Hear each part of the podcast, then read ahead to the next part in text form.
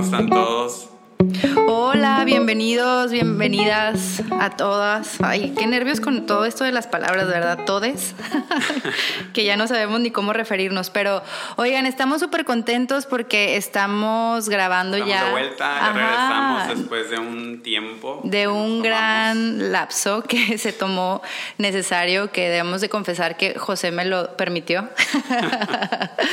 Gracias. Y, y pues esta es nuestra segunda temporada. Quisimos ya, aprovechando que tuvimos que tomar como un descanso que se sintió este, en el corazón, dijimos, bueno, sirve que nos preparamos y lo armamos como segunda temporada y reajustamos Exacto, como que buscamos otros puntos de vista dijimos, bueno, creo que esto es lo que podemos mejorar la temporada pasada y, y nada, ¿no?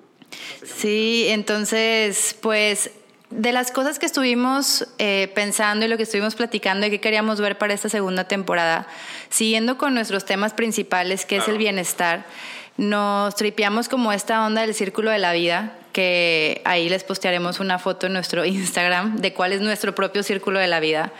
Que, que- ¿A qué nos referimos como los aspectos más importantes del ser humano que crean bienestar, no? Claro, ¿cuáles son esos puntos que si, esos pilares que si no están dentro de tu vida, vas a empezar a tener un desbalance y a lo mejor sientes de que, ay, estoy bien en esto y en otro, pero me falta esto, ¿no? Entonces, creemos que para cualquier persona son importantes Ajá. y si tenemos esos o tenemos una mejor información o una mejor educación, podemos tener una mejor calidad de vida. Exacto. Y una de las, del- pues, las más importantes ahorita también para nosotros, porque somos como emprendedores, Sí. somos ya padres, no vivimos solos, ¿no? Es el tema de las finanzas. Y el día de hoy justo queremos hablar de ese tema, que son las finanzas personales. Eh, invitamos a una amiga, Nancy Serna. Hola, Nancy. Hola, hola, hola. Nancy eh, llegó a nuestra vida y vino con este tema a, educarnos a todos, porque yo voy a hablar por mí en lo personal.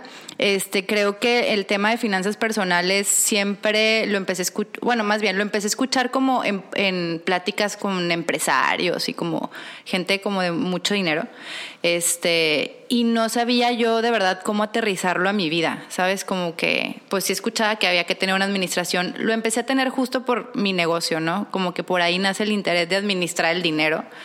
Este, y, se me hacía como súper complicado aterrizarlo a mi vida personal. Entonces, Nancy, tomé un, un coaching de finanzas personales con Nancy y ahí es donde em- empecé como a entender este tema a nivel personal.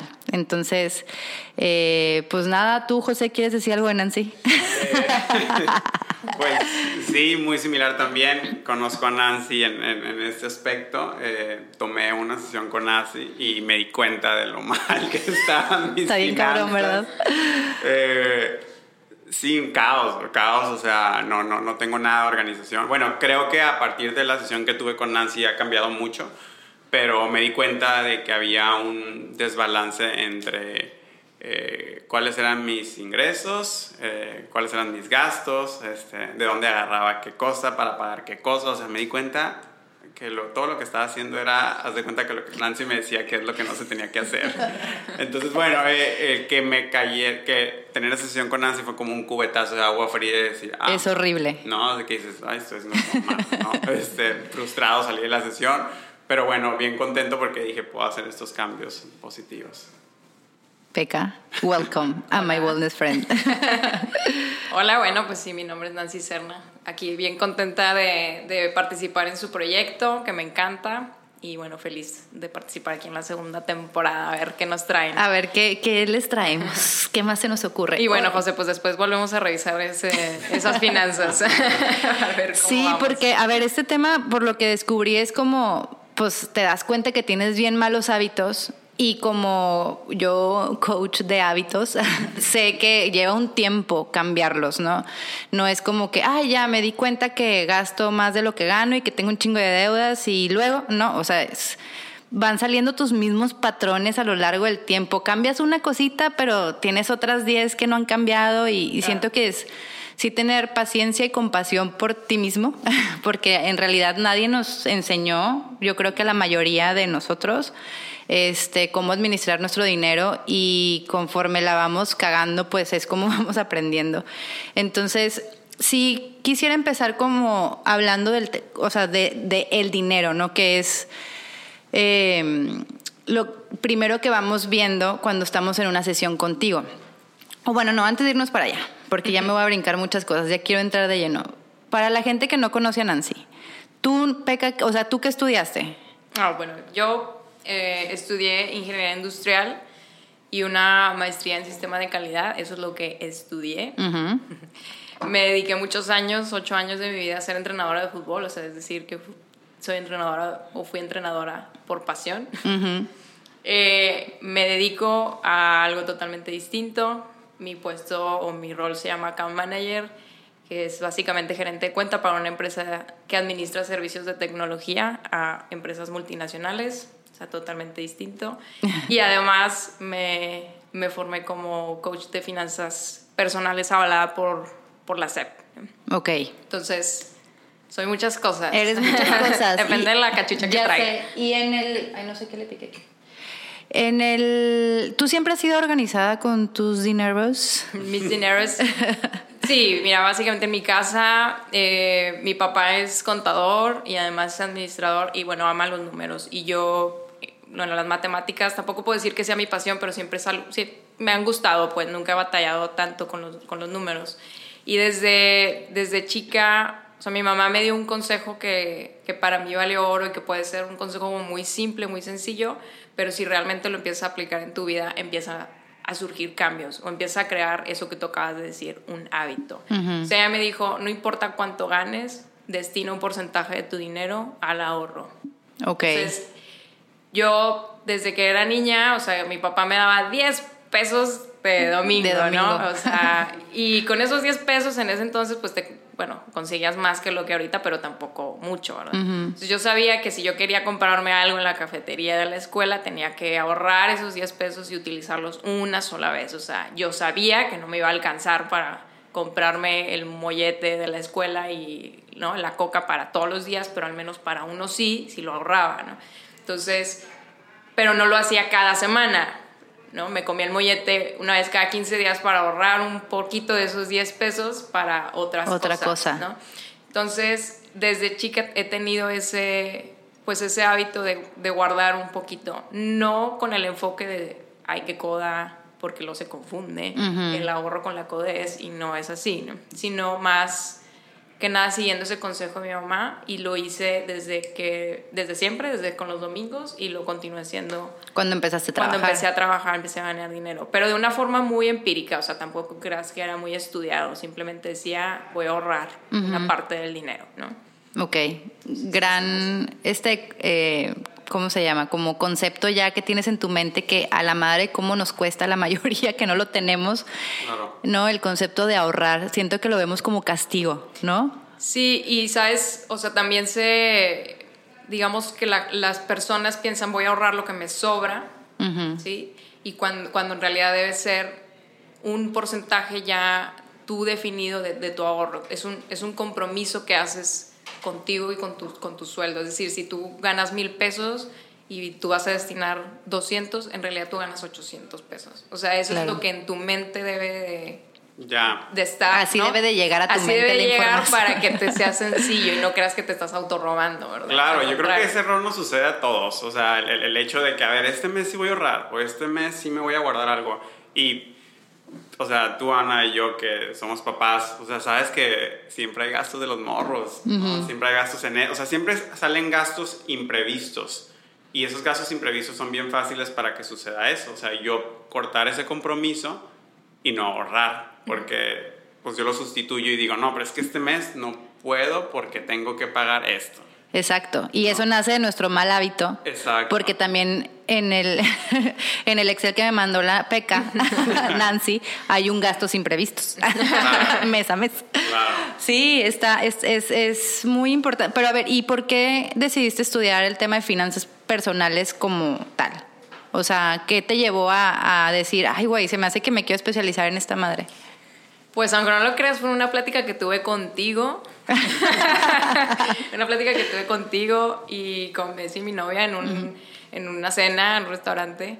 Este, yo le empecé a ayudar a ella con el tema de controlar las finanzas del negocio que estaba emprendiendo. Y, y, este, y a partir de ahí, de la plática que estuvimos, o sea, estuvimos ahí teniendo, o sea, tú me dijiste, oye, ¿por qué no estudias o por qué no te dedicas a ayudar a más gente como la estás ayudando a ella? Y yo dije, mm, pues podría ser, la verdad nunca lo he pensado como tal algo como un estudio, ni siquiera sé si existe, o sea, no, no sabía que existía. A partir de ahí me pongo a investigar, literal, Google, ¿sabes? Finanzas personales, coaching, o sea, empecé por palabras clave y di con que realmente sí existe un estudio del coaching de finanzas personales, que es totalmente distinto a ser un economista, o es distinto a ser un contador, o es distinto a ser un asesor de seguros, para ahorro o de algún otro tipo. Este, entonces empecé a investigar, la neta me, me latió mm, y me metí y, y, empecé a ver que esto es un, es un mundo. ¿eh? Es un o sea, es un mundo de información, es un, hay un mundo de posibilidades. Este, pero aprendí esos conceptos, la verdad, o ese procedimiento que, que utilizamos los, pues, como coach para ayudar a la gente a, a, encontrar ese, ese camino de las finanzas personales, ¿no?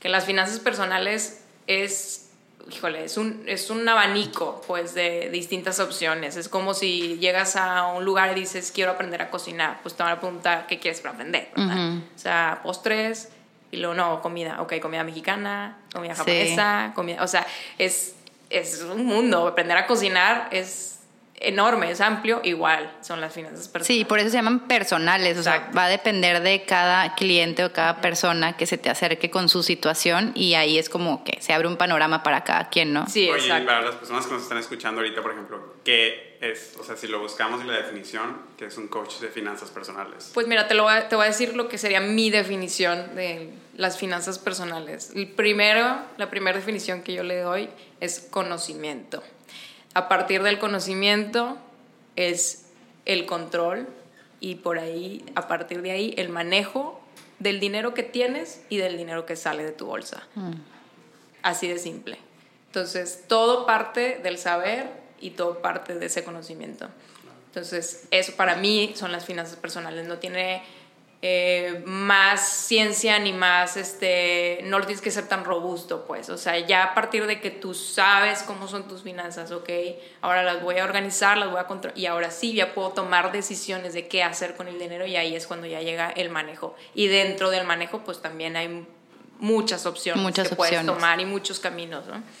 Sí, y a ver, antes de que huyan de este episodio, porque no quieran atreverse a escuchar más, les quiero decir que, a ver, yo, yo en, en mi eh, historia personal sí vengo como de una historia en donde yo de entrada no me sentía capaz de ganar dinero como para mantenerme yo sola, ¿no? Eh, ya que empecé en la vida adulta, como que yo decía, ¿cómo le hace la gente para ganar más dinero como para mantenerse?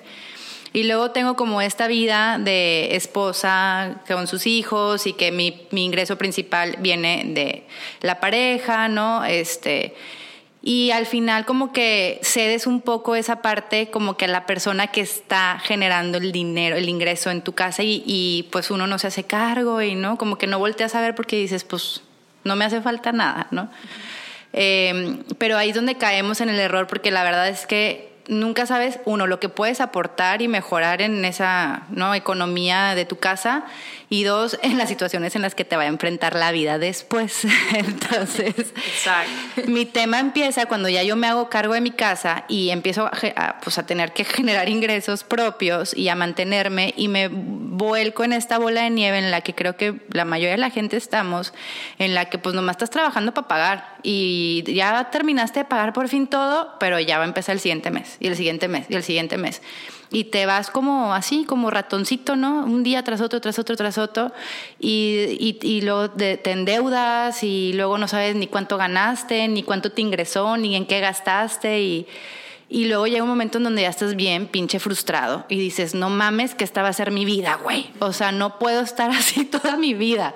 No, quiero ir de viaje, quiero, no sé, se te descompone la lavadora y luego no tienes dinero para arreglarla Me pasó literal, este, el coche, no sé, entonces ahí es donde yo ya entro como en un, de que aquí esto ya lo tengo que resolver, güey, o sea, no puedo seguir así que es cuando llego contigo, ¿no? Con todos mis problemas. Entonces, sí creo que es algo que, a ver, yo no tengo mis finanzas personales súper saneadas y soy la más pro, pero sí estoy mejor que hace dos, tres, cuatro años, mucho mejor.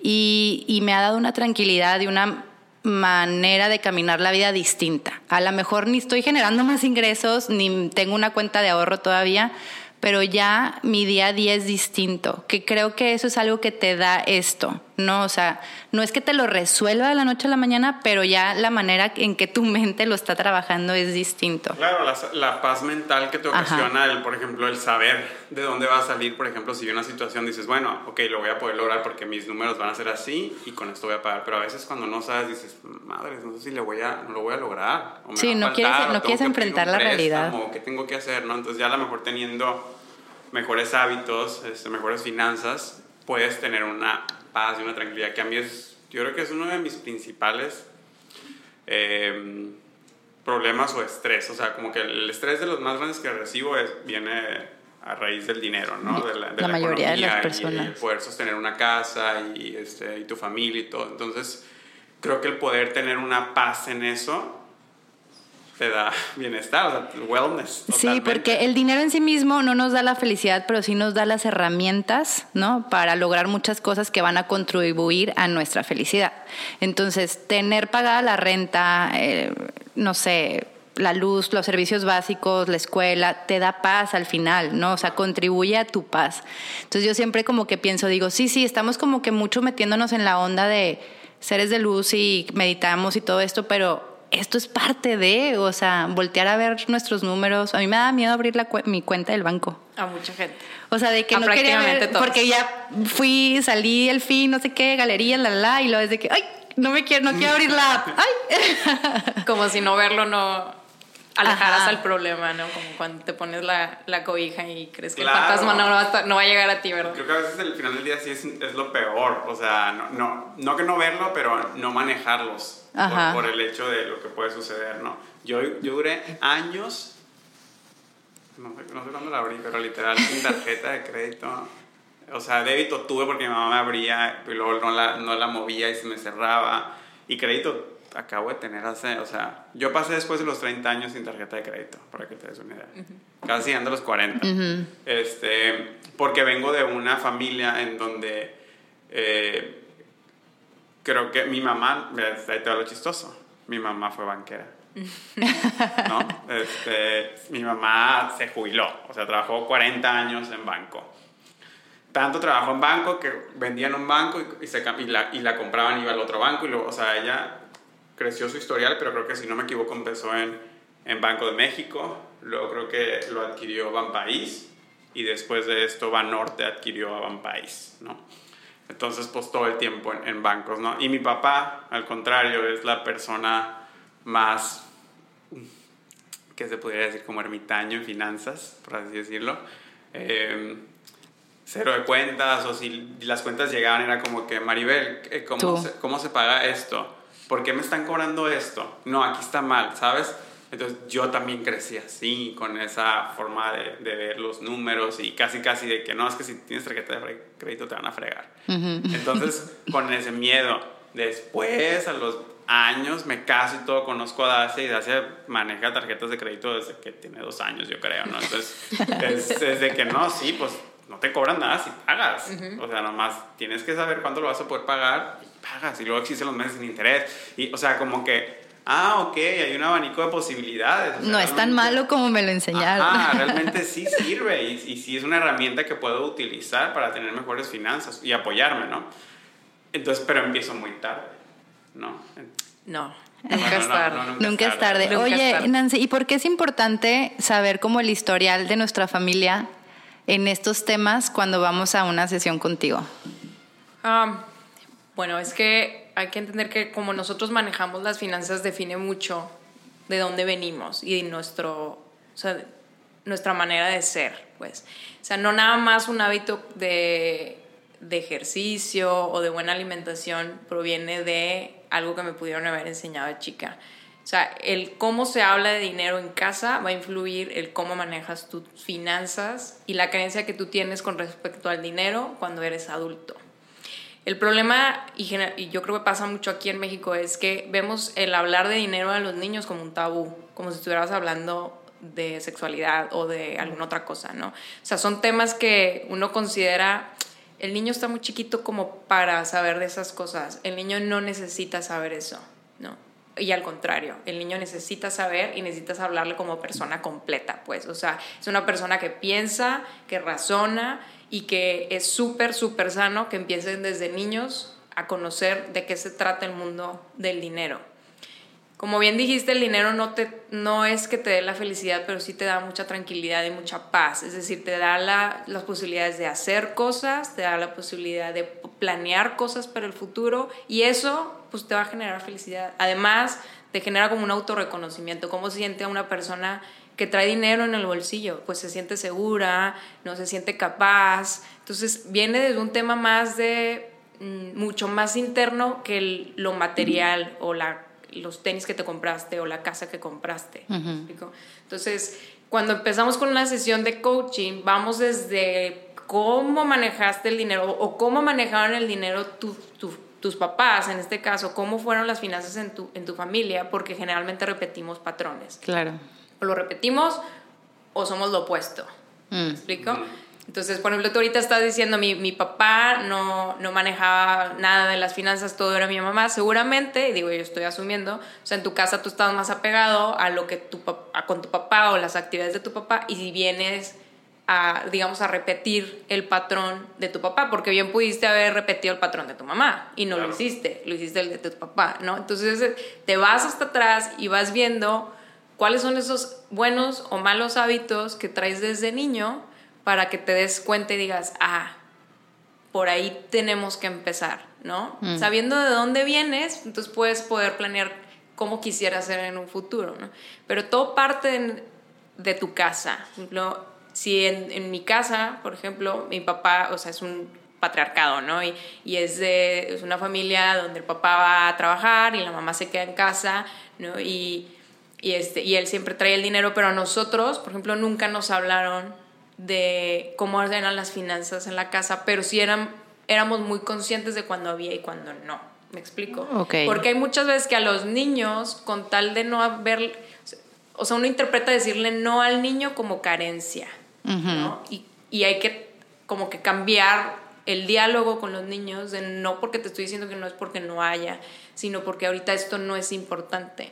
Porque si uno piensa que es carencia, cuando llega uno de adulto y a nosotros, nosotros mismos nos decimos, no me puedo comprar ese café porque ching, que tengo que pagar la renta, creemos que nos estamos autolimitando y que y que ya, o sea, no puede ser que solamente trabaje para pagar cosas de, ¿no? de las rentas y obligaciones y yo quiero irme de viaje o comprarme un coche o comprarme otras cosas y no quiero pagar lo que mis responsabilidades, ¿no? Lo, lo, básico, lo interpretamos como no tengo dinero. Siempre es el diálogo que llega de adulto, es no tengo dinero, no tengo dinero y no tengo dinero, ¿no? Uta, sí. Eso viene desde allá, atrás, ¿no? Entonces, así empieza el coaching, analizando de dónde vienen tus creencias para poder saber que podemos ir cambiando, ¿no?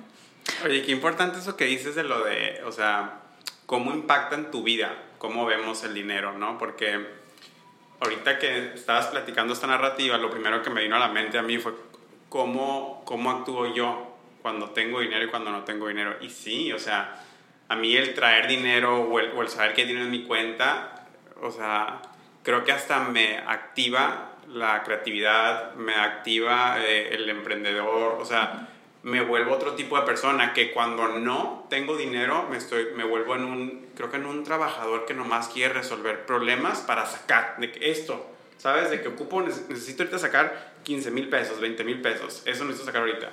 Y dejo de pensar más grande, ¿sabes? Dejo de pensar de que me gustaría hacer esto para que salga esto y, y crear esto, ¿sabes? Como que eso desaparece y, y, mi mente se va a otro lado. Exacto, por supuesto. Es que tener, tener como esa necesidad o ese sentimiento de que, no, de que te hace falta, te abruma, o sea, te llena la cabeza todo el día. Es impresionante cómo no puedes pensar en otra cosa porque como tú dices, o sea, poner gasolina, ir en el coche, se te antoja algo y todo, todo el tiempo te estás reafirmando, no tengo, chingada madre, no tengo, no, no debería de estar gastando en esto. Yo creo que todos en algún momento de nuestra vida hemos llegado a irnos a acostar y pensar, ¿cómo le hago para generar más? ¿Cómo le hago para tener más lana, no? Porque tenemos este tipo de, de sentimiento en la cabeza, ¿no? Que no nos deja. Sí, ¿qué vendo?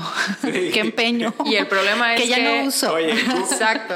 Pues el problema es que llegas en la noche pensando, ¿cómo le hago para generar más dinero? Cuando ni siquiera sabes cuánto dinero estás generando. Exacto. Entonces no puedes tú saber, de verdad, o sea, es, sería muy complicado llenarte de ideas asombrosas y de ideas millonarias, ¿no? Para generar mucho dinero si no sabes ni siquiera de dónde estás partiendo.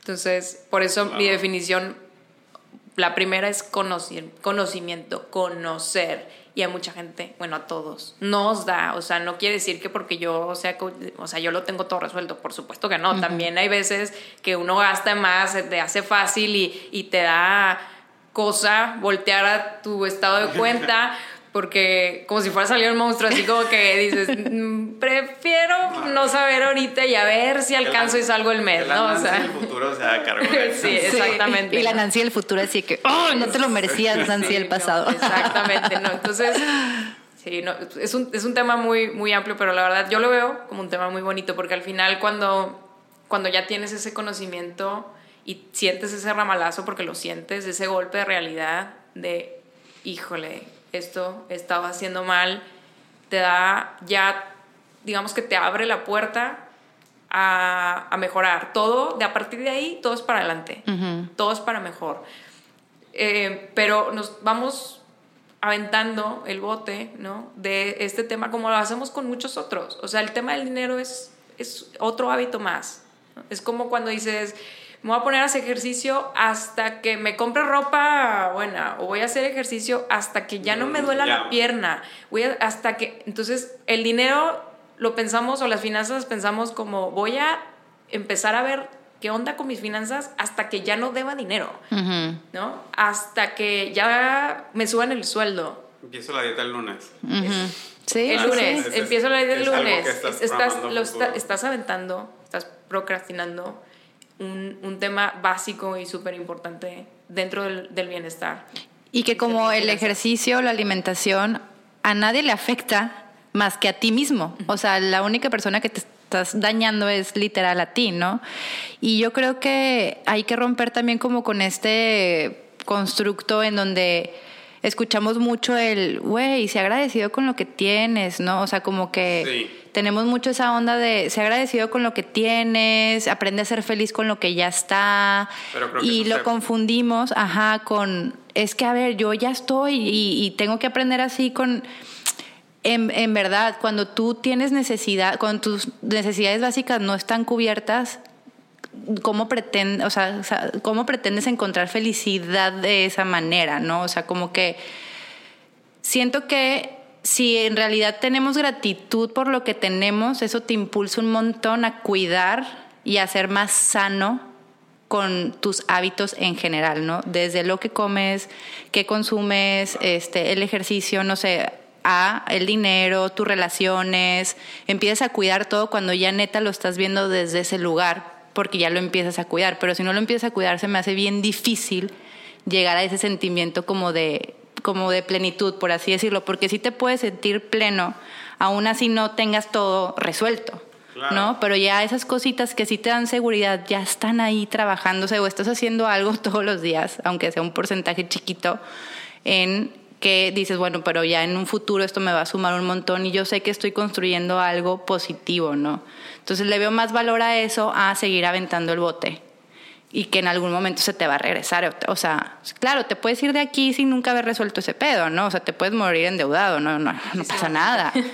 sin irte de viaje nunca, sin, no sé, sin cubrir tus necesidades básicas. Pero bueno, la idea de esto es que estamos buscando un bienestar pues un poquito más equilibrado en varios aspectos de nuestra vida, ¿no? Entonces, una de mis preguntas es, ¿qué son las, o sea, qué incluyen las finanzas personales? ¿Qué aspectos de la vida? O sea, porque yo me acuerdo que empezamos con esta parte de conocer cómo era mi, mi, mente, cómo piensa con respecto a esto, que ahí fue como algo impresionante para mí darme cuenta que crecí con esta necesidad, ¿no? De, es que no hay para eso y no hay, no hay, no hay. Entonces yo ahora que tengo, gasto porque digo, chinga, sí hay, sí hay, sí hay, ¿no? Y yo me acuerdo cuando me decías, ¿y por qué te gastas en eso? Y yo, pues porque me lo merezco, ¿no? De que, güey, trabajo un chingo toda la semana, no mames que no me puedo ir a cenar el fin, ¿no? Y, y me decía, Peca, güey, te mereces todo el mundo entero, sea, todo te mereces, pero ¿cuál es tu prioridad? Y yo, ah, me acuerdo un chorro como que ahí mi mente... Y dijo, claro, o sea, si me dejo de pelear con el tema de lo merezco y lo cambio a prioridades, entonces ya todo tiene un sentido, ¿no? Ya tiene sentido pues no irme siempre a cenar y no gastar cuando quiero porque ya existen prioridades. Pero ¿cuáles son las prioridades? Sí, bueno, eh, siguiendo como la metodología del, del, coaching, una vez que la primera sesión se llama diagnóstico, que literalmente estamos revisando que cómo estamos, la radiografía completa de lo que de los hábitos que traes, de dónde viene, nos planteamos ahora hacia dónde queremos ir, ¿no?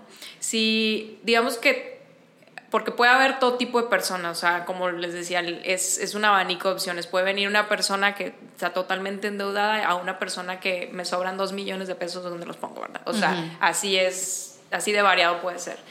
Entonces, una vez que sabemos cómo estamos, de dónde venimos, ahora sí es plantearnos qué es lo que queremos lograr. Entonces, en, el, las sesiones de coaching nos planteamos una, meta que tiene que ser positiva, que tiene que ser alcanzable, tiene que tener palabras fuertes pero positivas, que te motiven a, seguir trabajando, ¿no? Y esa meta va a ir enfocada pues literalmente a lo que vienes, lo que vienes a lograr. Obviamente si tú vienes de una, de, de deudas y tú pones como meta, quiero la libertad financiera en dos años, pues no, comadre, vámonos por pasos, ¿verdad? Antes de llegar a esa libertad financiera, creo que hay otras cosas que tenemos que trabajar porque vienes de una circunstancia, una situación que para, para poder llegar a eso es un salto cuántico, hay que, hay que irnos por pasitos, ¿no? Claro. Entonces, dentro de las finanzas, si llega una persona, oye, a ver, ya, ya lo tengo todo controlado, aquí están mis ingresos, aquí están mis gastos, solamente quiero saber si estoy bien, si estoy mal, cómo debería yo distribuir mi dinero, digamos que estoy sano, ok el concepto básico de las finanzas personales nos dice que eh, tú deberías de tener distintas cuentas. Una cuenta que sería para tu flujo diario, ¿no? Que son los gastos fijos, esos gastos variables pero que existen en tu vida, como pues las medicinas, este, el doctor, el veterinario, este, la comida del perro, ¿no? O sea, esos gastos que no son de siempre, pero que ahí están, que son parte del día a día, y obviamente tus gastos fijos, una cuenta para eso, y ese dinero debe estar más o menos el 50-60% de tu ingreso total. Eso es lo que tú deberías de gastar. ¿Del gasto diario? De, no. De, tu ingreso mensual, ¿sí? Si tú ganas 100 pesos, 50, 60 pesos debe estar destinado para lo que son los ingresos de tu vida, es para vivir, básicamente. Sí, los gastos fijos, estamos hablando de, no sé si pagas una renta de tu casa, una hipoteca y cosas que son, cada mes es el, lo mismo, Cada mes es el mismo y lo hay otros gastos, ¿no? O sea, existen los, los gastos fijos, que son los que tú mencionaste, hay gastos que son variables, que es decir, fui al cine este mes, pero el mes que entra no fui. O sea, son gastos que van y vienen o eh, la lavandería o me compré ropa. No es, como, no es algo que tú constantemente hagas, pero ahí está, ¿no? Entonces, todos esos gastos de tu vida deben representar 50, 60% de tu ingreso total del, del mes, ¿no? Y debes destinar una cierta cantidad a dos cosas. A una es para lo que es el ahorro y la otra a un fondo de paz que se le conoce. El fondo de paz realmente lo que es es, mm, digamos que es tu, tu, tu salvavidas. Perdiste tu chamba, eh, un mes de plano no tuviste, no vendiste nada, si es que te dedicas o tienes una empresa, un micronegocio. Es ese dinero que tú vas a utilizar cuando las cosas de plano no salieron bien las buenas prácticas o las finanzas personales nos indican que esa cantidad de dinero debe representar seis meses, y yo siempre digo, bueno, seis igual es mucho, pero de tres a seis meses de lo que tú gastas en tu en tu día a día. En tu día a día. De ese 50-60 que guardaste. sí, Bueno, que también destinaste para si eres como pienso en alguien joven soltero y te quieres tomar un tiempo sabático, lo puedes poner ahí, ¿no? Por Exacto. ejemplo, ¿no? O sea, Entonces, te cuenta que si yo, otra vez, volvemos al conocimiento, ya sé que de, en mi mes mis gastos fijos son de 50 pesos, ok, en mi fondo de paz yo debería tener al menos 150 pesos. Es decir, que yo tres. tres meses, aunque no haga nada, no muevo un dedo, debo de tener, o sea, puedo- debo poder sobrevivir Tres meses. tres meses. tres meses. Oye, pero a ver, seis, antes, pero digo, bueno, Pero o sea, aquí- antes de hablar La de ahorros, de economía. cuates tres. ¿Cómo fregados ahorro si debo dinero? Si tengo deudas. O sea, si ya te llega un cliente con varias deudas, ¿no? No solo le debe al Liverpool, varias. Este, lo primero que es sanear las deudas o, o Sí. se puede manejar como un porcentaje de deuda manejable en la vida. Mira, eh, es que si llegas a un punto o a tal grado en donde lo único que tienes son deudas, te puedo apostar que tampoco saben cuánto deben. Entonces, todo vuelve a partir desde el conocimiento. ¿Cómo puedes saber que no puedes ahorrar absolutamente nada si no sabes ni siquiera cuánto debes? O sea, literal es primero, vamos a organizar tus deudas. Sí, o sea, eso es lo primero que tenemos que hacer. Vamos a organizar tus deudas. ¿Qué tanto debes? ¿A qué plazos están tus deudas? ¿Cuáles son las condiciones de deuda que tienes? ¿Quiénes te están cargando más intereses que otros? Este es preferible mejor declararte en bancarrota, ¿me explico? Para que fiscalmente tú puedas hacer algo. O sea, primero hay que saber en dónde estás para... Volvemos a lo mismo. O sea, no importa si debes la vida entera, necesitas saber qué tanto de tu vida lo estás debiendo. ¿verdad? Ok. Y, y bajo qué plazo y bajo qué condiciones para a partir de ahí tomar una decisión y poder determinar cuánto dinero o qué porcentaje sería, digamos, el primer paso para, para empezar a ahorrar. Sí. Oye, y aquí en México, por ejemplo, como en otros países, como en Estados Unidos, hay también estrategias este, para este tipo de situaciones, porque yo sé que en Estados Unidos, si tú te vas a la bancarrota, es- hay como que, no apoyos, pero a lo mejor y no se vuelven tan estrictos, ¿no? Hemos escuchado estos casos de empresas como pues, el expresidente Donald Trump, que hacía estas empresas multimillonarias, cre- creaba mucho dinero, pero también creaba mucha deuda y luego se declaraba Sí. bancarrota y, y de alguna manera u otra pues él salía ganando, ¿no? Entonces, digo, aquí hay gente a lo mejor y como dice Ana, de que dice, no tengo ni para pagar las deudas, no sé, entonces hay estrategias fiscales aquí en México que se pueden hacer Sí, para ayudar a la gente. Sí, hay estrategias fiscales. Honestamente, no soy experta en eso, en el, en el tema del- de deudas ya hasta tal punto, pero sí existe estrategias en donde digamos que la mejor opción es declararte en bancarrota para poder Para no seguir generando para más no deuda, me seguir generando más deudas, es correcto, sí, y, y partir de ahí, ¿no? Pero volvemos al, al punto, para mí es súper básico, es saber, conocer en, dónde, en dónde estoy parado. Ok, y por ejemplo, en... Ya sé, ya entonces ya hice cuentas, saqué todo lo que debo en todas partes, este, ¿no? Y bueno, ahí va a ser una cuestión de organizarnos, ¿no? Con lo que estoy ganando ahorita, porque luego pienso que hay muchas personas que pensamos que ganando más dinero se resolverían nuestros problemas. Y creo que ese también es otro error, ¿no? Porque así como crece el ingreso, pues crece el gasto, ¿no? O sea, de repente ganas más y dices, ay, bueno, ahora sí ya me voy a meter a las clases de spinning y ahora sí voy a meter a mi hijo a la, la clase de tenis. O sea, solamente estás incrementando Claro, los creo- gastos. Yo creo que eso es algo, es un espejismo, porque realmente lo que tú gastas ahorita, cuando ganes más, vas a gastar, o sea, el mantenimiento de la alberca, cuánta gente vas a ocupar para tener. Yo les puedo decir de las personas que he tenido el privilegio de, de ser coaching, o sea, todos tienen los mismos problemas. ¿eh? No importa el, El nivel, de, económico. el nivel de ingreso, todos volvemos a lo mismo, que es no, eh, no controlamos, no sabemos, ¿no? Ni cuánto ganamos y mucho menos sabemos cuánto estamos gastando. Entonces, es como que entran a su cuenta y ven, ah, tengo dinero, y entonces vas y, y lo gastas, sin tomar en cuenta, ok, ¿para qué estaba destinado ese dinero, no? Claro. Que es el segundo paso de las sesiones de, de coaching, que se le llama planeación, en donde ahora sí, con respecto a la meta que tú te planteaste, ¿cuál es el plan de acción que vamos a, a llevar a cabo, no? Sí, porque, Claro. perdón, yo me Sí. acuerdo que hicimos como este ejercicio de decir, a ver, vamos a escribir aquí todas tus deudas, quién le debes, cuánto, cuáles son los plazos de pago y vamos a escribir todos tus ingresos. todos, así una vez al mes hagas un taller y ah, eh, lo metes, este, tus fijos, entonces ya sabes cuánto estás ganando, ¿no? Ya tienes tus números palpables así en tu cara viéndote.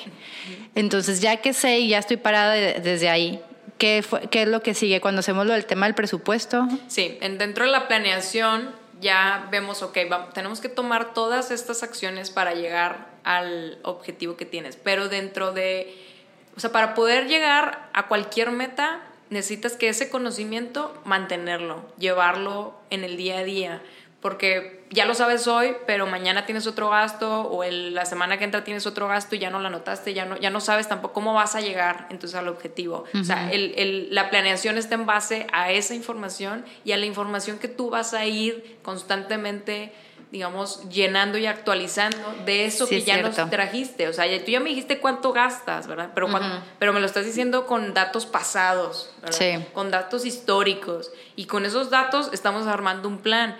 Pero el plan se llena con el futuro, no con el pasado. Sí, y sí es cierto. Yo me acuerdo que es muy fácil decir, dame tus gastos fijos, pero pues no sabemos, ¿no? O sea, dices los más grandes, pero y luego todo lo que pagas como en aplicaciones, en cosas más chiquitas que no te das cuenta. Y ahí fue un, un ejercicio que me pusiste a hacer con una aplicación de gestión de gastos, en donde yo todo el mes estuve ingresando literal, me decías todo, si le diste 10 pesos de propina al señor que te embolsó las cosas en el súper, lo anotas como propina. Entonces ya llegué con datos reales a la siguiente sesión contigo, decir, ay güey, pensé que me gastaba tanto en súper, pero no, realmente me gastó esto.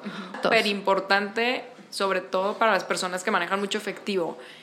¿no? Que, que, todo lo traen en efectivo y todo lo pagan así. Porque con la tarjeta tienes un poquito más de control, puedes pedir tu estado de cuenta y sale ahí como que sale el dato, ¿no? De todo lo que has gastado. Pero el efectivo, bueno, haz de cuenta que son todos los gastos hormiga. Se te olvidan. Se te olvida y para ti, ¿cómo te digo? No te duele como tanto.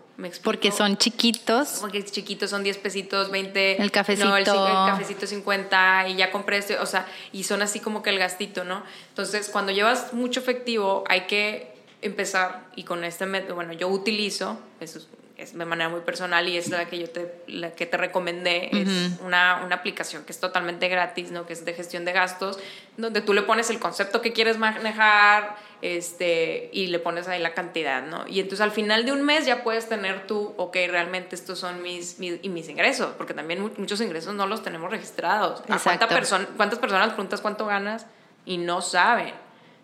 Pero no tiene, pues gano más o menos, no, ¿cómo que más o menos? O sea, es un número, ¿verdad? O sea, ya sé, y más los emprendedores como eh, nosotros. ¿Cómo le va a negocio? Pues sale. Pues a ver. ¿Cómo? No, mis hijos comen, pues yo digo que, que, sí, que sí da no el negocio. Ay, güey, ya sé. Sí, se hace esta, esta planeación y, eh, y ya con todos esos datos, el siguiente paso para mí cuando lo que queremos es tener un orden, es armar un presupuesto. Entonces, ¿qué es, ¿qué es un presupuesto? Es literalmente lo, el dinero que yo le quiero destinar a cada uno de los conceptos de gastos y de ingresos que yo tengo. Es decir, a ver, yo pienso, ¿no? O estoy mm, presupuestando que para el futuro, en estos meses, yo voy a gastar 10 mil pesos de renta. Entonces, bueno, o igual eso puede ser ya que van a ser 10 mil, ¿verdad? Lo pones 10 mil. Y de súper, de acuerdo a, estos datos que acabo de recaudar, recaudar ah, son 10 mil pesos al mes de, de súper. Ah, bueno, entonces, y eso fue un mes normal, un mes atípico, un mes de poco, mucho, no, se me hace que le gasté más porque recibí visita. Ah, bueno, entonces, ¿cómo ves? 9,500. ¿no? Ah, bueno, entonces le ponemos 9,500. Entonces, ya armando un presupuesto, tú sabes que durante todo el año vas a gastar un total de 400 mil pesos, ¿no? En tu vida, en el, en el año. En tus fijos. Y ahí en ese presupuesto también están los conceptos de todos esos gastos que muchas personas creen como es que me salió un gasto inesperado. No, papacito, no es inesperado. no. El arreglar el coche es parte de un gasto. Nunca sabes cuándo. La reinscripción del La reinscripción del colegio no es un gasto inesperado, ¿sabes? Eh, que mi hijo se enfermó, eso no es un gasto inesperado. Son gastos no deseados, pero no inesperado. nada más que nosotros no los tomamos en cuenta nunca. Lo creemos que eso nunca va a Pagar los pasar. O sea, pagar el, el mantenimiento de los climas no es un gasto inesperado. Sabemos que viene el calor y que una vez al año se le tiene que hacer el mantenimiento. Aunque dos años no se lo hayas hecho, en algún momento te lo va a exigir, Claro, ¿no? claro. Entonces, no confundamos un gasto inesperado con el gasto no deseado, el gasto que nadie quiere, pero que ahí están, ¿no? Entonces, en el presupuesto incluimos esos, esos conceptos, el mantenimiento de la casa, jardinero, la muchacha que te ayuda, el mantenimiento de los climas, el mantenimiento del coche, el seguro del coche, ¿no? Las propinas, el- todo el tema de entretenimiento. De repente no sabes que estás pagando 1.500, 1.600 pesos en puro Netflix, En Amazon. HBO, Apple TV y, y síguele, Spotify y, y bueno, o sea, por, por plataformas de Sí, sí, entretenimiento no paramos, ¿eh? O sea, de verdad, 1500, 1600 pesos Se y no te das ni cuenta, momento. porque hay Netflix 200 pesos, hay que el Spotify otros 200 y, que, y súmale y súmale y de repente, ah, caray, Y todos son ¿no? mensuales. Y te da codo pagar el agua de 150 pesos de recibo que te llegó, o sea, que dices...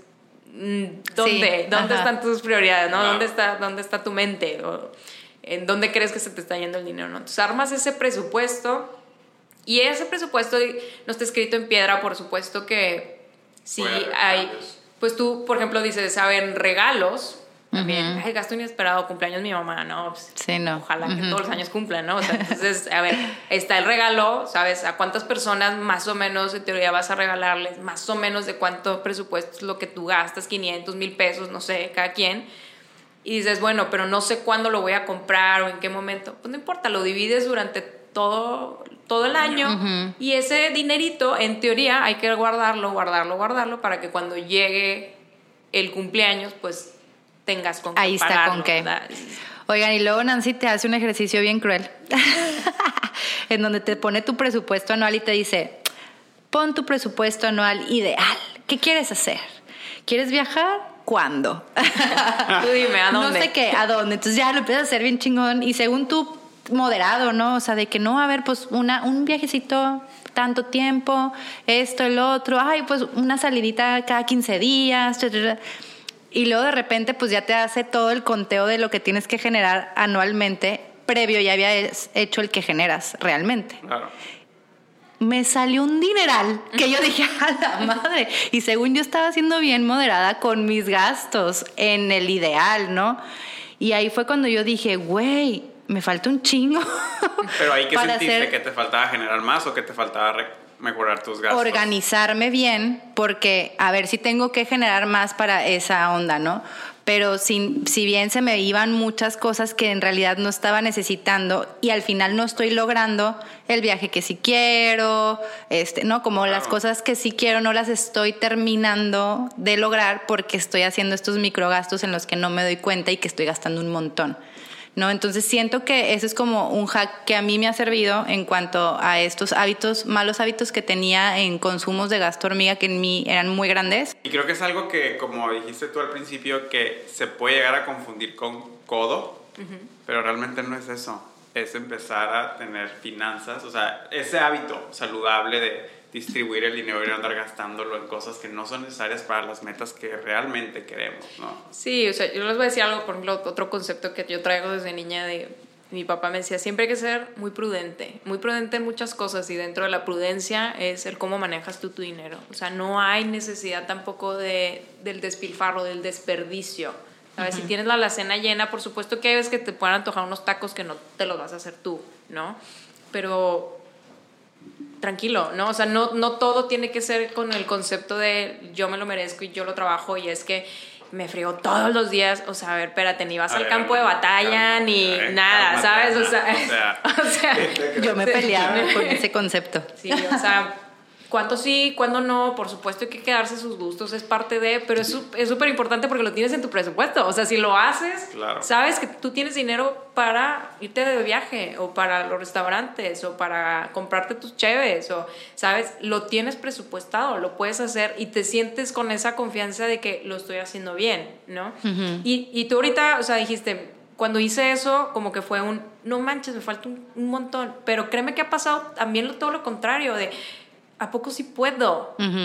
Claro. Sí puedo irme de viaje y no sabía. Sí, pero entonces ves las cosas posibles, güey. O sea, y ya no te estás peleando con la idea de que no puedes hacer las cosas, sino sí, nada más organízate, prioriza y pues tal cual, porque ya cuando priorizas ya no te cuesta tanto no gastar, ¿sabes? Sí, y creo que también salimos de este, tú lo mencionaste hace rato, el, el, esa línea como de, de conformismo, del no hacer más porque así estoy bien con esto, ¿no? Entonces, pero si ya empiezas a organizar, o sea, tú mismo a lo mejor vas a decir, a ver, no, sí quiero esto, entonces nomás tengo que recortar esto y le tengo que meter un poquito más de ganas en esto para producir esto y con eso la armo, ¿no?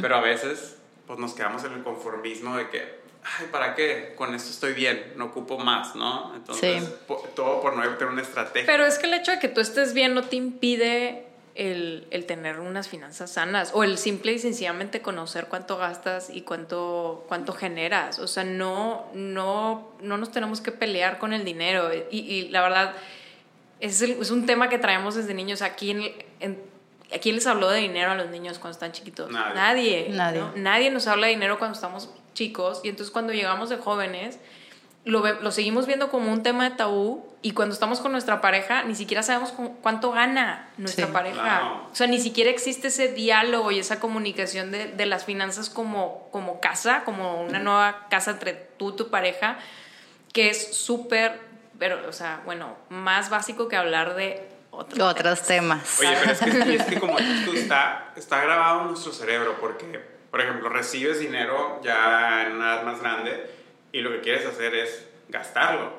¿Y por qué lo quieres gastar? Porque cuando tú estabas chiquito, nadie te habló de finanzas y era cuando tú recibías dinero, lo gastabas. O sea, si alguien te, tu papá te daba 100 pesos y nunca te habló de finanzas, ¿qué lo voy a gastar? ¿Qué me voy a comprar? ¿no? Uh -huh. Entonces imagínate ese sentimiento sin nunca tener una educación en finanzas, pues te cae dinero y ¿qué me voy a comprar? ¿no? ¿Qué, qué, sí. ¿qué hay? ¿Qué, ¿Qué, necesito? ¿Qué, ¿Qué, no necesitas nada, pero estás el dinero, no sabes las finanzas, pues te lo quieres gastar. O existe el otro, o sea, lo vemos desde cuando son niños de cómo vamos a manejar el dinero. Hay niños que les das y no se gastan un peso, peso. ¿no? De que si les quitas, o sea, el, el, para ellos gastar es llorar, es como que desprenderse del dinero les, y entonces que vienen como adultos y entonces es todo lo contrario, todo lo contrario. Es, es, esa persona que no quiere soltar, que no se quiere comprar nada, que no, sabes, que, es, que vive con un miedo eterno a, a, a, que se lo quiten, como uh -huh. que basa toda su seguridad, toda su seguridad en la cantidad de dinero, o sea, en número que sí. tiene en el banco. En, la, en lo ¿no? acumulado. Y eso, o sea, en las finanzas existen los dos contras, el que gasta todo, el despilfarrador, el que no, el que yo invito y yo picho y yo no, y existe el otro que es, vamos a llamar de una forma, el, el, codo, el reservado, el, uh -huh. el, el, se me va a ir, el no voy a tener para después. Entonces, también existe el otro perfil, no nada más es la persona que, que gasta un montón, también sí. es la que ahorra demasiado. ¿no? Pues ya una vez que controlas todo y que realmente te dices, ah, bueno, ya voy a destinar este dinero a mi fondo de paz uh -huh. y otro porcentaje de dinero a un ahorro.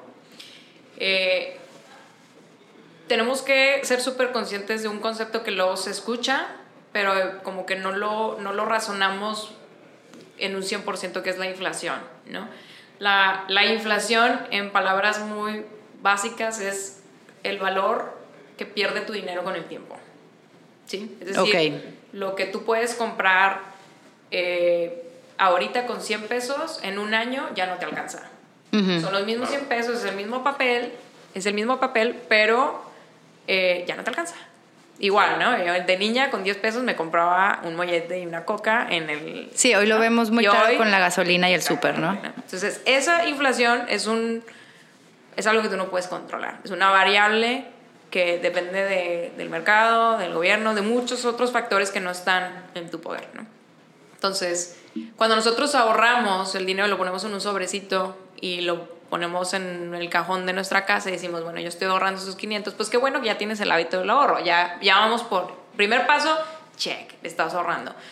Pero resulta que ese dinero va a perder valor. Si tú lo dejas ahí, en un año, lo que te podías comprar hoy, ya no te lo vas a poder comprar al menos ya no te va a alcanzar.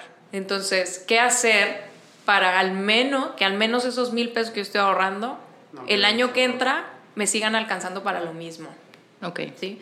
Entonces, existen distintas, distintas opciones. Por ejemplo, para un plan de un fondo de paz significa que ese dinero generalmente no lo vas a tocar. Es, un, es de emergencia, es para cosas, ¿no? De que tuve que ingresar al hospital y tengo que pagar un cuento. No, no. Digo, cosas que no queremos que pasen. Perdí la chamba X, ¿no? Estoy incapacitado físicamente para trabajar.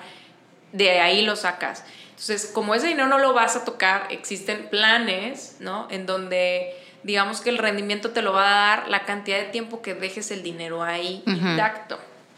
¿No? Sí. Son generalmente planes que no tienen un riesgo, no tienen tanto riesgo. Es decir, que te va a dar un rendimiento chiquito, chiquito pero constante y tú tienes la seguridad de que tú lo puedes sacar cuando tú lo quieras. Bajo ciertos términos, todos tienen algunos términos para sacarlo, pero bueno, que ahí lo tienes. Es el, el, fondo de paz. Y existen otros que son fondos de ahorro para X, ¿no? Yo me quiero ir de viaje en cinco años, me quiero comprar un coche, entonces voy a empezar a ahorrar, pero necesito tener disponible ese cash para cuando yo lo necesito para el año que entra y tú saber que ahí va a estar, ¿no? Entonces, esos, esos planes puedes igual meterte a un plan con bajo riesgo, pero te va a dar un rendimiento muy chiquito, o meterte a un planes más robustos, con un poco más de porcentaje de rendimiento, pero que tiene un poco más de riesgo. Pero no podemos tomar esas decisiones otra vez sin llegar primero al diagnóstico y autoconocernos. Es decir, ¿por qué se los digo? Porque todo va a depender de qué te hace sentir a ti tener el dinero en ciertos lugares o en otros. Hay gente que viene y me pregunta, oye, ¿cómo ves? ¿Debería invertir en Bitcoin? Bitcoin, para quienes no conozcan, es una moneda virtual, ¿no? No soy experta en eso, pero existen formas de, invertir en Bitcoin. Yo lo he hecho, yo lo hice. Pero resulta que el Bitcoin, o sea, es una gráfica así como va en ascendente, pero de repente tiene unas bajas muy importantes, ¿no? Entonces, si a ti te da cosa ver que tú tenías mil pesos y en una hora tienes 900 y te genera súper estrés, pues no, ¿verdad? O si eres de las personas que jamás en su vida quiere gastar y lo ha ahorrado todo, obviamente dar todo ese ahorro o una parte de ese ahorro a una plataforma o a un sistema de, digamos, de inversión de alto riesgo, pero de mucho rendimiento, o sea, cuando la sabes hacer y cuando te va bien, te va muy bien, pero si te va mal, te va muy mal, ¿no? Entonces, no, o sea, a mí me genera estrés. A mí se me revuelve la panza nomás de ver que ya perdí 100 pesos, dame mi dinero y hace cuenta que sientes que... No, el Bitcoin no es para ti, ¿no? Entonces existen distintos planes y todo va a depender del objetivo que tengas y todo. Obviamente no todos son expertos en todo. Cuando ya decides qué hacer, entonces podemos hablar de, ok, vamos a buscarte un asesor de X seguro, de un fondo de ahorro para, puede ser de a 5 años, a 10 años, puede ser un fondo de ahorro para el retiro. Oye, yo no quiero trabajar toda mi vida, ¿no? Yo quiero que a los, a los 60, 65 ya estuvo. tal vez no sabemos si él ya estuvo, pero al menos ya vas a tener un plan para cuando tengas esa edad recibir un dinero, ¿no? Entonces ya existe, pues puedes irte con distintas aseguradoras, puedes meter tu dinero en el banco, o sea, hay, bueno, distintos medios, pues, pero todo depende del tipo de persona que eres. Eres muy conservadora, eres de esas aventadas de que sí, yo apuesto y, va, y vas a un casino y le metes dinero sin... Ah, bueno, puedes tú pensar en, en, mejor plataformas de alto riesgo o de inversiones más riesgosas, pero que te den más dinero. Entonces, como que sí, sí va a depender. Y en mi experiencia, pues yo he hecho de todo, la verdad. He invertido en Bitcoin, he invertido en ladrillos, que son como tipo que tú compras un metro, X metros cuadrados de un edificio y recibes la renta correspondiente de ese pedacito. Eh, este, invertido en cubo financiero, tengo fondos de ahorro para el retiro, tengo ahorros de 5 o de 10 años. O sea, como que yo he intentado diversificar, diversificar mi dinero en bancos para realmente ver qué me funciona y qué no me funciona. Pero todo parte desde que pues tener unas finanzas sanas. No, no te vas a aventurar a hacer todo eso si Sí, si, claro. Si tienes cosas pendientes por hacer, ¿verdad? Por organizar. Entonces. Sí, esa es mi meta. Oye, y una, una, pregunta, porque, por ejemplo, la moneda virtual, ¿no? Que siempre la escucho. Ahí cuando estás en, en este tipo de, de, plataformas, tú puedes comprar y vender cuando tú quieras, o también tienes que ser a plazos como los de inversión, ¿no? Que existen de un año, dos años. Mira, yo te puedo decir, por ejemplo, la de, la de Bitcoin, una en específica, la que yo utilicé, se llama Bitso, no, tú metes tu dinero, literal te das de alta, ahí te van a pedir unos cuantos datos de tus estados de cuenta, bla, bla, bla. Ya una vez que te permiten activar tu cuenta, tú le metes dinero. Le metes dinero en pesos y ese dinero en pesos tú escoges la moneda virtual a la que la vas a cambiar, ¿no? Y estás ahí y ahí te vienen las gráficas y hay gente que literal pues sabe cuándo sí invertir, cuándo no, ¿no? Entonces ahí vas viendo cómo se va moviendo tu dinero, vas viendo la grafiquita, tenías mil y luego 990 y luego 1050 y luego de repente 1080 y te vas emocionando y de repente 900, mm, o sea, ahí va, ¿no? Ahí va variando el, el, dinero. Y en el momento que tú quieras, lo conviertes ese dinero nuevamente a, a, pesos y ese dinero te lo traes, ¿no? O sea, esa plataforma. Sí. No sé todas las plataformas, pero de todas se investiga. Ya, y me parece importante mencionar que no todas son legales. O sea, no todo lo que encuentran en Internet de inversión es legal. Como que si hay una página, que la verdad ahorita no me la sé, pero se las podemos poner en el post de esta conversación, no sé si tú te la sepas, pero para verificar que si esté como certificado por el gobierno de que sí es algo seguro, ¿no? Y que no van a desaparecer con tu dinero para mí un, un, sistema de alerta es el que te vende los, las monedas de oro, pero mañana te las doy. Ya desde ahí es cuidado, ¿no? Sí, Hay porque mucha no es así. gente que se dedica, ¿no? O sea, bueno, que vas a encontrar gente que se dedique a o te diga, ¿sabes? No, no, no, tú invierte en Bitcoin, tú dame 10 mil pesos y en un mes yo te doy 20, ¿no? Y te lo aseguren y todo. Y suena tentador ese tipo de personas generalmente están muy metidos en, ver cómo se va moviendo el dinero. Si te dan 20 es porque ganaron 30, porque ganaron 25, ¿no? O sea, pero el, asegurarte, asegurarte que vas a ganar cierta cantidad de dinero, así de que ese, yo te lo, te lo garantizo, eh, para mí eso es muy personal. Sí, a ti Es de riesgo. es, es, más riesgo del que yo estoy dispuesta a asumir. Entonces, es investigate, ten cuidado, no todo, por supuesto más allá de legal, no todo es verdadero, ¿no? Lo, que te, lo que te quieren vender. El Bitcoin tuvo su momento, lo dejó de tener, o sea, ahí va moviéndose. Si, si, te vas, si vas a meter tu dinero, investiga. No tienes que ser un experto, pero sí investiga. Claro.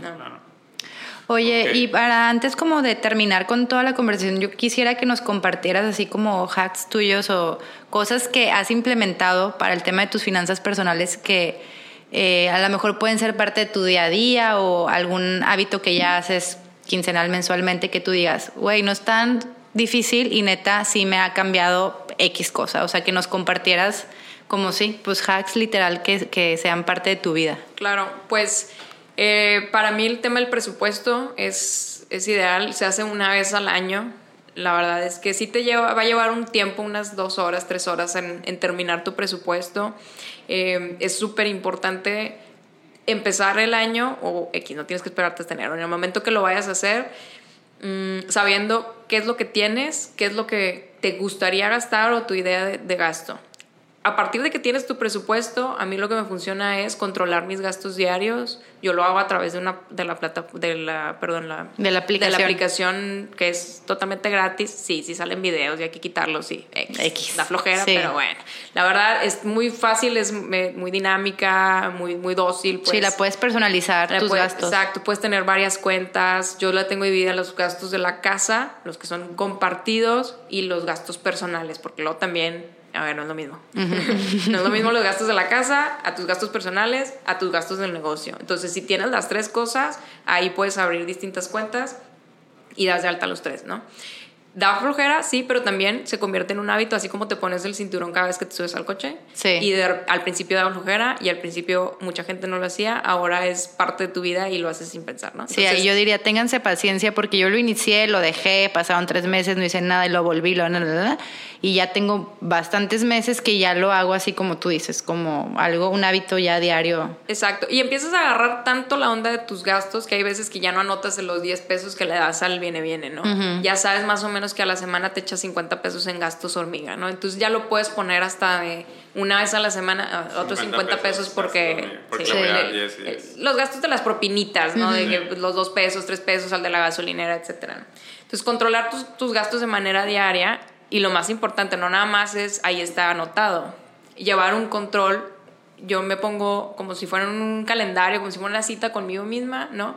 El primer lunes de cada mes, ah, tengo una cita conmigo y mis finanzas. Hay que ir a la aplicación y ahora sí vaciar toda esa información a un archivo de, de finanzas personales que, que, yo tengo que, digamos, son los mismos conceptos que tienes en tu presupuesto, exactamente los mismos, los repites, pero ahora sí, ¿cuál es tu gasto real?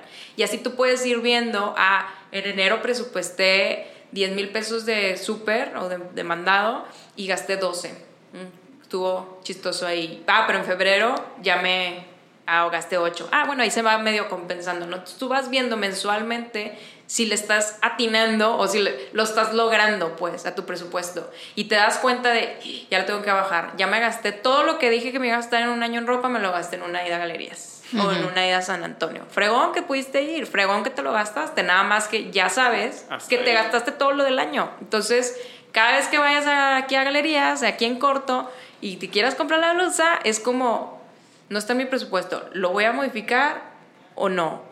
No, ya, ya fui a San Antonio. Ya sí, la neta. De ropa, ¿no? O sea, ya ahí vas viendo, vas comparando lo real con lo presupuestado, ¿no? O sea, al final del año tienes tus datos completamente reales y el próximo año puedes armar un presupuesto todavía más, más real, ¿no? Entonces, dentro de ese presupuesto también está la parte del ahorro, ¿no? ¿Cuánto estás destinando a ahorro? ¿Cuánto estás destinando a, a seguros que estás pagando, de gastos médicos, de fondo de ahorro para el retiro, etcétera? Todo lo tienes ahí. Para mí esos dos, digamos, cosas que se hacen del diario una vez al mes, te cambia toda la visión y toda la perspectiva que tienes sobre tus finanzas y te da un montón de tranquilidad, verdad. O sea, yo os invito a la gente que lo vea esto, esto es paz, esto es tranquilidad, esto es libertad financiera. La libertad financiera no significa que no vas a trabajar nunca jamás en tu vida, ¿verdad? Y que ya, o sea, como que sí está muy romantizado el concepto de, de, que el dinero trabaje por mí. Qué padre, por supuesto, pero no puedes hacer que el dinero trabaje para ti si no sabes ni siquiera cuánto ganas. O sea, para llegar a ese punto hay un camino y hay un, digamos, una educación propia que tienes que tener para llegar a ese punto. Entonces, para mí, ahorita te puedo decir, yo sí tengo que trabajar, por supuesto que tengo que trabajar, pero yo sé cuánto tengo que trabajar, yo sé cuánto tengo que ganar para tener la vida que ahorita quiero y, ahorita tengo.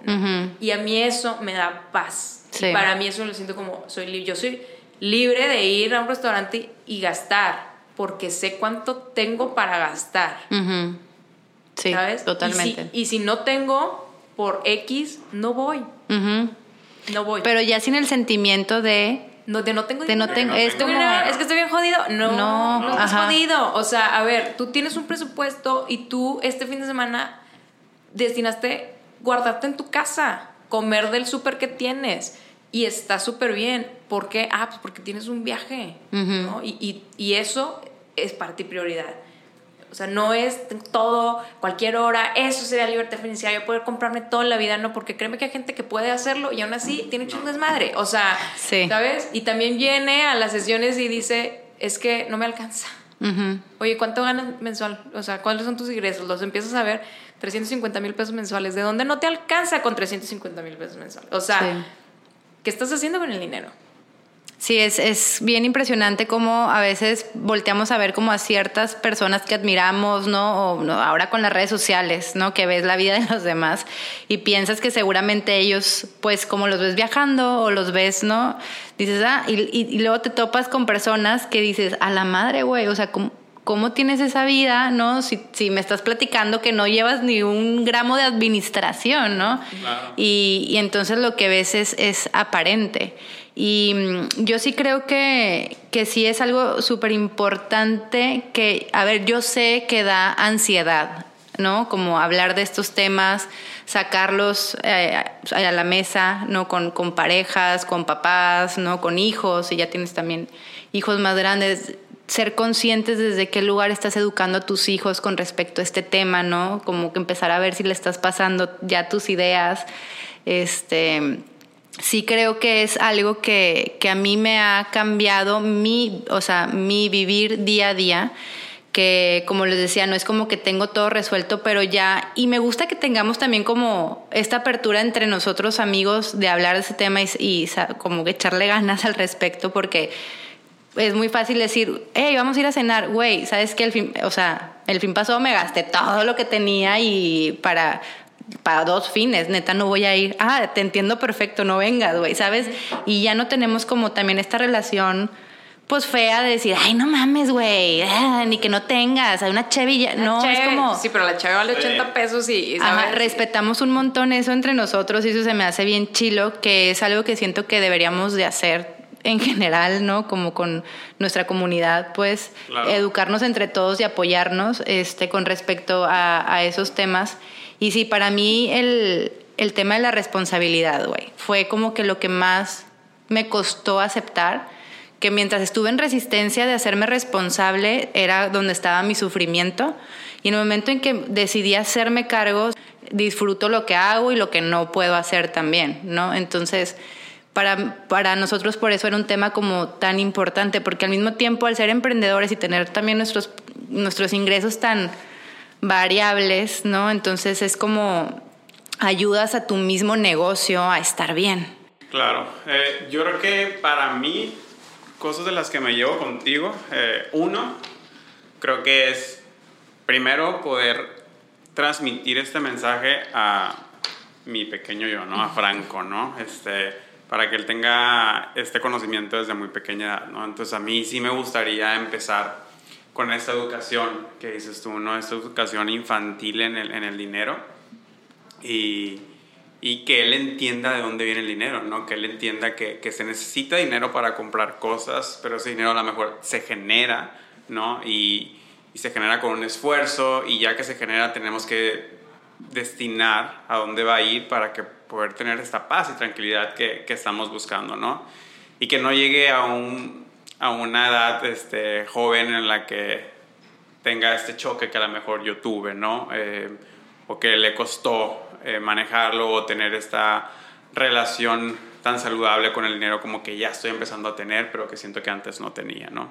Entonces ese mensaje como que me queda muy claro que sí lo quiero transmitir a él, ¿no? Este, y bueno, yo seguir trabajando en, pues en mí para seguir mejorando y destinando eh, las finanzas a donde tienes que ir, ¿no? Y sí, me doy cuenta que, que genero un montón de gastos hormigas por todos lados, ¿no? Este, o cosas innecesarias que que ya teniendo un plan me pudieran ayudar a poder tener una mejor calidad de vida porque lo distribuiré de una manera más saludable, ¿no? Entonces, pues bueno, gracias por, por darnos De nada, gracias a ustedes por el espacio. Esta, esta masterclass. Eh, sí. Aquí les vamos a poner... Pues, Oye, Peca, ¿y tú estás abierta a recibir como este, personas, por ejemplo, si alguien nos está escuchando y quisiera tener como un coaching contigo? Sí, claro. Este, dentro de los coaches... Eh, digamos que yo me, me enfoco o me gusta, la verdad, eh, atender a personas que lo que quieren es un control y organización. Ese es como mi, mi fuerte. Si quien nos está escuchando ya sabes que no, yo ya tengo esto súper controlado, la verdad quiero saber cómo destinar mi dinero, distribuirlo, buscar temas de inversión. Por supuesto que, que puedo apoyar, pero lo que más me gusta hacer es lo que es la organización y el control. Es decir, no sé qué onda, no sé nada, eh, no sé por qué estoy repitiendo patrones, eh, no, no salgo del, del mismo ciclo de deudas ese sería yo, ¿no? Me y este encantaría. Va de todo, ¿verdad? Desde una persona que quiere finanzas en su casa personales o a lo mejor alguien que tiene un negocio que quiere tener una mejor calidad de. Sí, sobre todo porque muchas personas combinan, sobre todo los, los emprendedores, combinan. Yo soy uno de esos. sus finanzas personales con las del negocio y creen que el negocio es su banco y no, no es así. No, no, lo es, no lo es. ah, no. Eh, Sí, por supuesto que los, puedo ayudar. También eh, he ayudado a personas a armar archivos de control de, de, las finanzas de sus negocios, de las finanzas eh, personales, de poderlas dividir. Todo, o sea, no es como que utilizo el mismo archivo para todos. Puede tener los mismos conceptos, pero se va adaptando a, a la necesidad que tiene cada uno de los negocios, ¿no? Sí, claro que sí. Y un tip para sus hijos, yo les recomiendo. recomiendo nomás un, tip para empezar a hablar del dinero.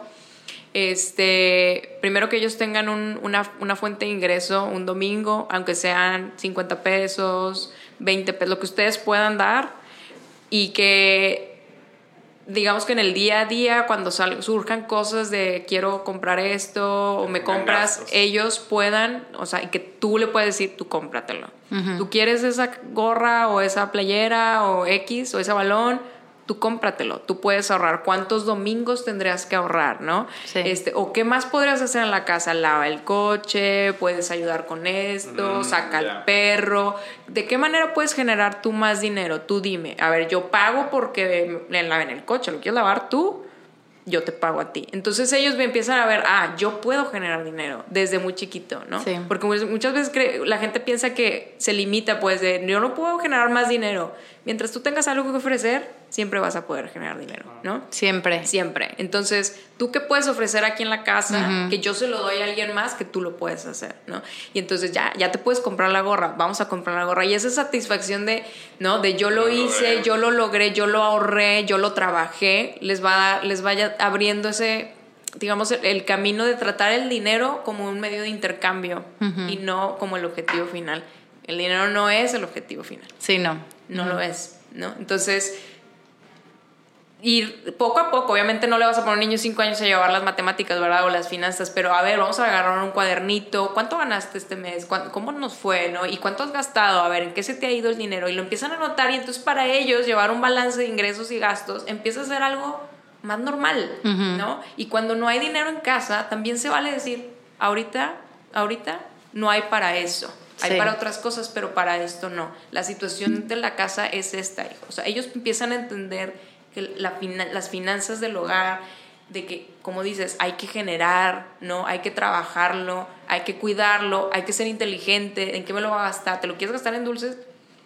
Adelante. De todos modos, no te voy a dejar que te los comas todos. Y es una liviane para la casa, güey, porque si no, si se vuelve un gasto bien grande estarles comprando, ¿no? Que la ropita, que el tenis, que ahora quieren jugar fútbol, el balón, y, y cuando ellos tienen sus propios gastos y se los pagan ellos mismos, se sienten bien chilo ellos y te alivian un montón el gasto a ti también como papá. Muchísimo. Claro, el, y el sentimiento que, que, tienen ellos, yo creo que es el más padre.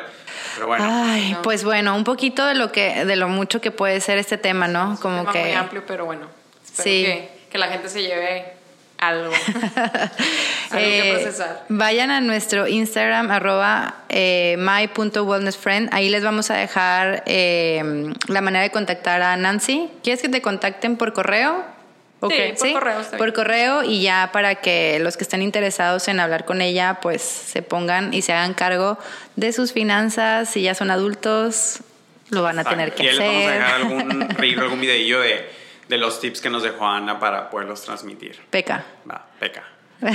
Yo no les dejé tantos tips. al contrario, no, no, no, todos No, aprendizaje. No, sí, tengo mucho aprendizaje, eso sí. Oigan, pues bueno, muchas gracias por escucharnos, gracias por estar aquí, Nancy. Muchas gracias. Te extrañaba, amigo. Nos vemos pronto. bye. bye. Si te gustó lo que acabas de escuchar, síguenos en nuestras redes sociales. Estamos en Instagram como arroba my.wellnessfriend nos puedes escuchar por Spotify y Apple Podcast. Déjanos tu comentario y si hay algún tema de interés que te gustaría escuchar, ahí lo recibimos. Activa la campanita en Spotify para que te notifique los nuevos capítulos. Muchas gracias por escucharnos.